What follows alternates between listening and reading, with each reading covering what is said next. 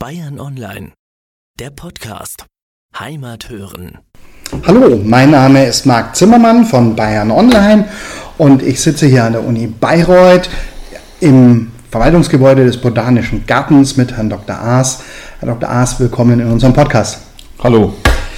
Darf ich Sie einfach am Anfang bitten, dass Sie ein bisschen was sagen zum Botanischen Garten, zu Ihrer Position und halt Ja. generell mal ein bisschen. Ja, also das Ganze ist äh, eine Einrichtung der Universität Bayreuth, dieser ökologisch-botanische Garten, der als äh, primär für Lehre und Forschung, aber immer mehr auch eine Art Dienstleistung für die Öffentlichkeit bietet. Das heißt, wir sind, äh, oder der Garten ist geöffnet für die Besucher von außen, für Erholung, Bildung etc. Ich bin der Leiter, der Direktor dieser Einrichtung, was ein sehr schöner Job ist. Das kann ich mir vorstellen, das kann ich mir vorstellen. Ich war ja schon mal vor ein paar Jahren hier, wir sind ja schon mal durchgelaufen. Und ähm, was würden Sie sagen, ist das Besondere an Ihrem Garten? Das Besondere sind äh, zwei Dinge. Einmal, dass es eben eine, ein Garten ist, der drei wichtige Funktionen hat, wie ich schon gesagt habe, Lehre, Forschung und die öffentliche Bildungsarbeit, das ist das eine. Und das andere ist von der Gestaltung her, dass er im Prinzip Pflanzen, Vegetation aller Klimazonen der Erde äh, darstellt und das in einer sehr naturnahen Weise. Wir sind ein sehr naturnaher Garten. Uns geht es nicht darum, einfach nur besonders schön zu sein, schöne Blumen zu zeigen, sondern wir wollen zeigen, wie die Pflanzenwelt aller Klimazonen von Natur aus aussieht. Das heißt, wir waren ja schon mal drüben gewesen, man kann also von Nordamerika nach Mittelasien laufen ja, und das Ganz genau. Ganze äh, CO2-neutral. Ja, ganz genau. Ja, ganz genau. Das ist sicher auch mit der äh, Grund. Wir können also von den Tropen, von unserem inneren, von unserem Tropenwaldhaus, das sind die inneren Tropen, können Sie bis in die boreale Zone äh, laufen und das in den verschiedenen Kontinenten und man kann sich da eben ein Bild der Pflanzenwelt äh, auch ein bisschen, und das ist so das äh, Entscheidende, auch der Landschaften äh, solcher Gebiete machen. Da stellt sich natürlich die Anschlussfrage, ähm, wie groß ist das Gelände denn? Das äh, Gelände, also der eigentlich gestaltete Garten, das sind 16 Hektar, also ein relativ großes Areal. Wir haben jetzt 6.500 Quadratmeter unter Glas, also Gewächshausflächen.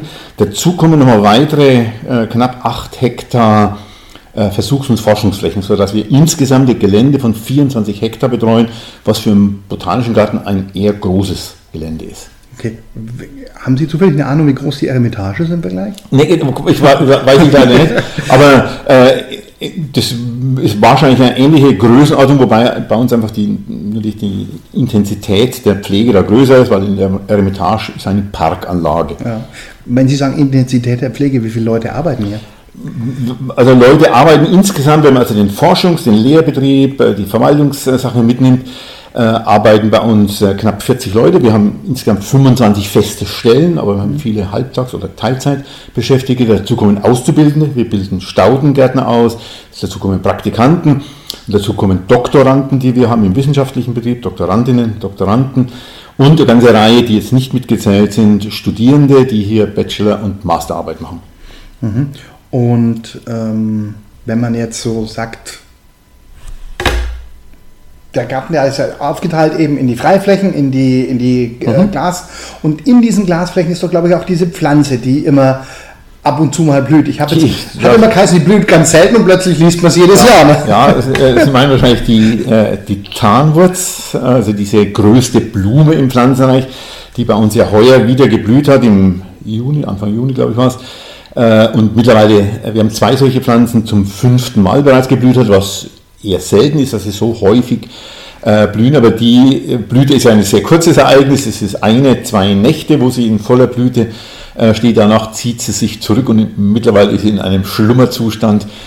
Sie hat sich also zurückgezogen in ihre Knolle und wir hoffen, dass sie dann demnächst wieder austreibt und hoffentlich in zwei, drei Jahren wieder blüht. Wieder blüht.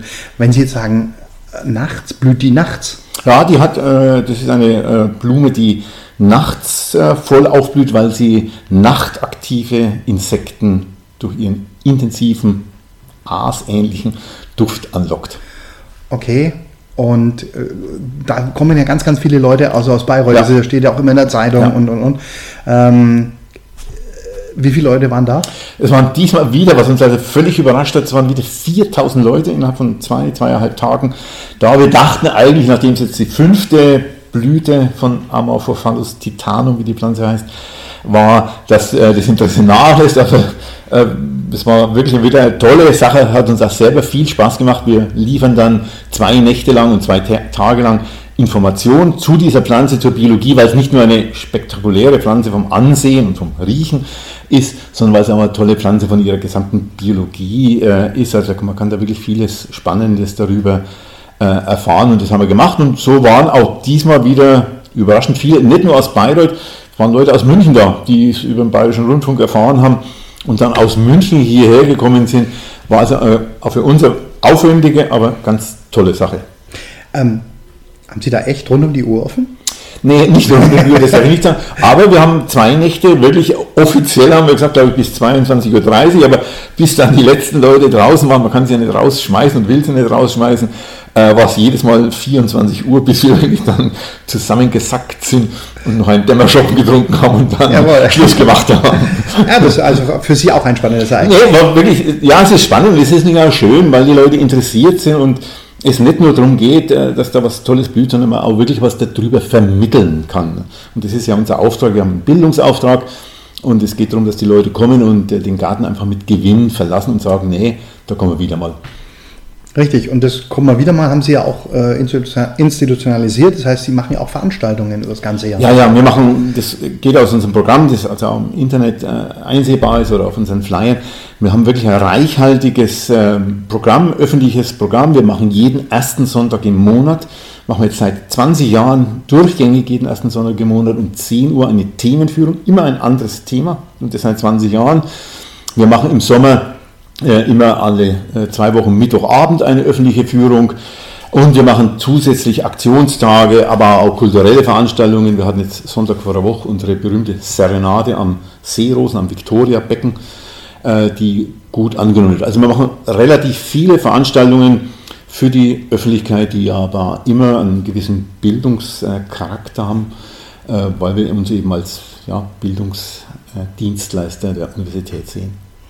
Ja, und auch da zu diesen Veranstaltungen kommen auch eine ganze Menge Menschen. Ja, ja. Also wir haben mittlerweile, muss man sagen, jetzt haben wir im letzten Jahr knapp 100.000 Besucher im Jahr, also was schon staatliches. Und gerade diese Sonntagsführungen, jeden ersten Sonntag im äh, Monat, die sind gut besucht. Da kommen im Schnitt, wohlgemerkt im Schnitt, jeden ersten Sonntag 100 Leute zu dieser Führung.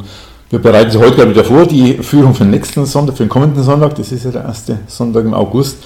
Und wir brauchen immer drei, vier Gruppen damit die Gruppengröße nicht zu groß ist, um äh, das äh, durchzuführen. Was für uns auch großer Aufwand ist, weil wir vier Leute brauchen, wir müssen die instruieren, vorher vorbereiten, das Thema ausarbeiten. Aber da die Resonanz gut ist, macht es uns selber auch sehr viel Spaß. Ja, das soll ja auch so sein. Ähm, was ist so in der Zukunft geplant für den Botanischen Garten? Geplant ist, dass wir äh, einmal unser Bildungsprogramm tatsächlich ausbauen und zwar den nächsten Schritt wagen, dass wir auch die digitalen Medien stärker einsetzen. Wir haben jetzt, äh, arbeiten gerade an einer neuen Datenbank äh, in unserem Pflanzenbestand, wo unser kompletter Pflanzenbestand erfasst ist. Und das können wir euch jetzt auch mit äh, neuen äh, Medien äh, vermitteln.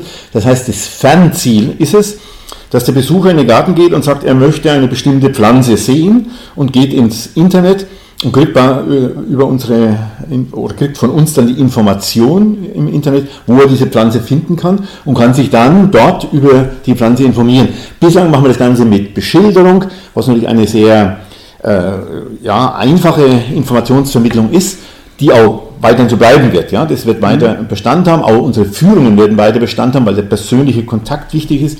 Aber darüber hinaus sind wir bestrebt, die modernen, jetzt zur Verfügung stehenden Medien stärker für die Informationsvermittlung einzusetzen. Das ist ein großes Ziel. Weiter wollen wir äh, deutlich verstärken unser Engagement für Schulen und für Jugendliche. Wir wollen viele so Bildungsmodule erarbeiten, also dass wir wegkommen von der bloßen Führung, was ja sehr frontale Angelegenheit ist, sondern dass wir so äh, Bildungsmodule, gerade für Schulklassen, anbieten, wo Schüler kommen und angepasst an Inhalte des Unterrichts, also an den Lehrplan letztlich, äh, Module hier selber erarbeiten können. Da haben wir im Moment zwei solche Module laufen, ein, eines zu Boden, zu Boden und welche Bedeutung der Boden für uns hat, das andere zum großen Komplex von Fair Trade. Wir haben ideale Möglichkeiten, weil wir viele tropische Pflanzen, tropisches Obst, tropische Früchte, Baumwolle etc. auch da haben, wo wir natürlich ideal vermitteln könnten, äh, was es äh, mit diesen Produkten auf sich hat, wie die Situation in den Produktionsländern für die Leute dort vor Ort ist und was wir hier tun können, um vielleicht äh, den Handel und den Ausgleich etwas fairer zu gestalten. Ja, das ist ja gerade in der heutigen Zeit ein extrem spannendes Thema. Ja. Ja, ich habe als letzten ersten Artikel gelesen, dass ja eigentlich, sage ich mal, äh, wurde so gezeigt, dass äh, die, die verschiedenen Industrien, sei es jetzt nun Baumwolle, sei es nun Zuckerrohr, ja, dass das ja eigentlich immer eine Ausbeutungsindustrie war. Ja, ja, ja. Und äh, ja. wir eigentlich als erste Welt immer davon hervorragend profitiert haben. Die Leute da unten eigentlich wenig bis gar nichts davon hatten. Und ähm, ich denke, das sollte man auch mal fürs Verständnis der Menschen für die Zukunft ein bisschen in den. Ja. also das ist, glaube ich, eine ganz wichtige Sache. Was weiter in Zukunft sicher für uns auch ein großes Thema wird, sind einfach die Veränderungen. Stichwort Global Change, also die globale Veränderung. Äh, was uns ja unmittelbar betrifft, weil wir natürlich merken, wir haben jetzt den zweiten Hitzesommer in Serie, äh, dass äh, gerade in unserem Freiland wir natürlich deutlich die Trockenheit merken. Das heißt, wir müssen möglicherweise auch unser, unseren Pflanzenbestand draußen anpassen an diese veränderten Bedingungen. Aber das wollen wir nicht auch vermitteln. Wir machen gerade in der Forschung auch relativ viel über die Veränderungen, die in unseren Wäldern stattfinden. Wir arbeiten mit Forschungsprojekten daran, welche Baumarten denn diese Veränderungen klimatischer Art äh, besser wegstecken können als unsere heimischen Baumarten, weil es ja droht, dass viele heimische Baumarten in Zukunft nicht mehr gedeihen. Und eine zweite Schiene, die für uns nicht wichtig ist, ist äh, zu zeigen, was ein Garten, also ein menschengemachtes System für den Erhalt heimischer Arten leisten kann. Wir haben sehr viele heimische Tierarten in unserem Garten, Wildbienen, Schmetterlinge, Vögel etc. Und das ist ein Thema, das ja angesichts der derzeitigen politischen Diskussion auch um das Artensterben, dieses Volksbegehren, das ja jetzt ein großer Erfolg war. Und wir hatten ja schon vor, bevor diese Diskussion aufkam, war es immer unser Bestreben, dass wir sagen, die Gärten, also auch private Gärten, können einen erheblichen Beitrag leisten zum Schutz zu einem Halt von seltenen Arten, wenn die Gärten entsprechend gepflegt und gestaltet sind. Wenn es also nicht reine Kiesgärten sind, die sagen. mehr oder weniger tot sind, sondern wenn man einfach bestimmte Maßnahmen ergreift, und das ist ein ganz wichtiges Anliegen, das wir in Zukunft verfolgen wollen, äh, dass wir den Leuten zeigen wollen, äh, wie es möglich ist, für die Insektenvielfalt was zu tun muss man ja leider Gottes immer sagen, ich weiß es eigener leidvoller Erfahrung, so ein Garten ist ja unfassbar viel Arbeit. Ja, auch wenn man daheim hat und auch wenn er nicht ganz so groß ist wie der ihrige mhm. hier. Und ähm, das heißt, die Leute können von außerhalb zu Ihnen kommen und können sagen, ich habe einen Garten, ähm, geben Sie mir mal ein paar Tipps, ähm, was ich da jetzt am besten pflanze oder auch auf dem Balkon. Ja. Ja, also man kann das natürlich nicht äh, einfach äh, jederzeit und äh, beliebig machen, aber wir haben jetzt heuer zum Beispiel einen Gartenaktionstag zu diesem Thema gemacht, wo unsere Gärtner da waren, wo äh, wir selber da waren und einfach auch an kleinen Demonstrationsflächen zeigen, was man machen kann. Ne? Das geht an von Nisthilfen für Bienen, die wir da zum Beispiel mit Kindern äh, gebastelt haben, gebaut haben, bis hin, was viel besser wäre, dass man eben mal Einrichtungen macht, die Nisthilfen, also künstliche Nisthilfen erübrigen, sodass die Insekten tatsächlich ihre angestammten Lebensräume im Garten vorfinden. Ja, solche Führungen, solches, ein solches Angebot werden wir in Zukunft verstärkt ähm, anbieten, damit wir damit wir den Leuten zeigen können, dass es doch möglich ist, hier Ersatzlebensräume am kleinen Stil sehr effektiv zu gestalten. Da habe ich eine Frage dazu und zwar äh, geistert er momentan so wieder durch die äh, Social Media Welt, dass, ich weiß nicht, ich glaube Dänemark oder irgendjemand begrünt seine Bushäuschen oben auf dem Dach. Hm. Bringt sowas was? Ja, also ich kann das jetzt in dem konkreten Fall nicht sagen, aber ich könnte mir schon vorstellen, dass äh, gerade im urbanen Bereich äh, es Flächen gibt, die äh, man diesbezüglich gestalten kann. Ne? Das ist ja eine ältere Sache, Dachbegrünung. Es gibt ja jetzt diese vertikalen Gärten, das ist ja so ein Stichwort, das jetzt immer wieder geist, dass man eben Fassaden begrünen kann durch geschickte Maßnahmen. Und ich glaube, dass gerade so kleine Dachflächen äh, entsprechend äh, gestaltet werden können, dass dort äh, Pflanzen vorkommen, die für die Insektenwelt wichtige Ressource sind. Und gerade eben auch in der Stadt. Ne? Gerade urbane Bereich. Ich meine, der urbane Bereich ist ganz wichtiger. Dort spielt der Klimawandel eine viel größere Rolle. Die Städte heizen sich viel stärker auf. Deswegen ist natürlich auch solche äh, Grünflächen immer ein wichtiger Ausgleich, spenden Feuchtigkeit, ne? sie dämpfen die Klimaextreme und bieten gleichzeitig natürlich für eine ganze Reihe von Tierarten äh, Nahrung und Wohnraum. Ja, Sie hatten vorhin gesagt, dass die Pflanzen, unsere heimischen Pflanzen, ähm, sich Richtung Norden aufmachen sozusagen ähm, und äh, nicht mehr irgendwann mal nicht mehr hier sein könnten. Ähm, wovon sprechen wir da? Sprechen wir da auch von Bäumen? Die deutsche Eiche ist zukünftig die norwegische Eiche? Oder? Naja, das, äh, das Problem ist, äh, was wir aktuell merken, dass viele Baumarten, die bei uns in der Forstwirtschaft eine große Rolle spielen, dass sie unter dem Klimawandel massiv leiden. Allen voran die Fichte. Fichte ist unsere häufigste Baumart. Äh, Wäre von Natur aus nicht die häufigste, sie ist aber forstwirtschaftlich die äh, häufigste, äh, die auf großen Flächen äh, ja, unter der Trockenheit leidet, und der Folge vor allem durch Borkenkäfer. Mittlerweile haben wir bei der Waldkiefer, der zweithäufigsten Baumart in Deutschland, große Probleme und noch viel erschreckender, dass wir mittlerweile auch bei der Buche, die von Natur aus unsere wichtigste und äh, häufigste heimische Baumart ist, dass auch da sich jetzt in dem Sommer deutliche, in vielen Regionen deutliche Trockenschäden, Absterbeerscheinungen zeigen.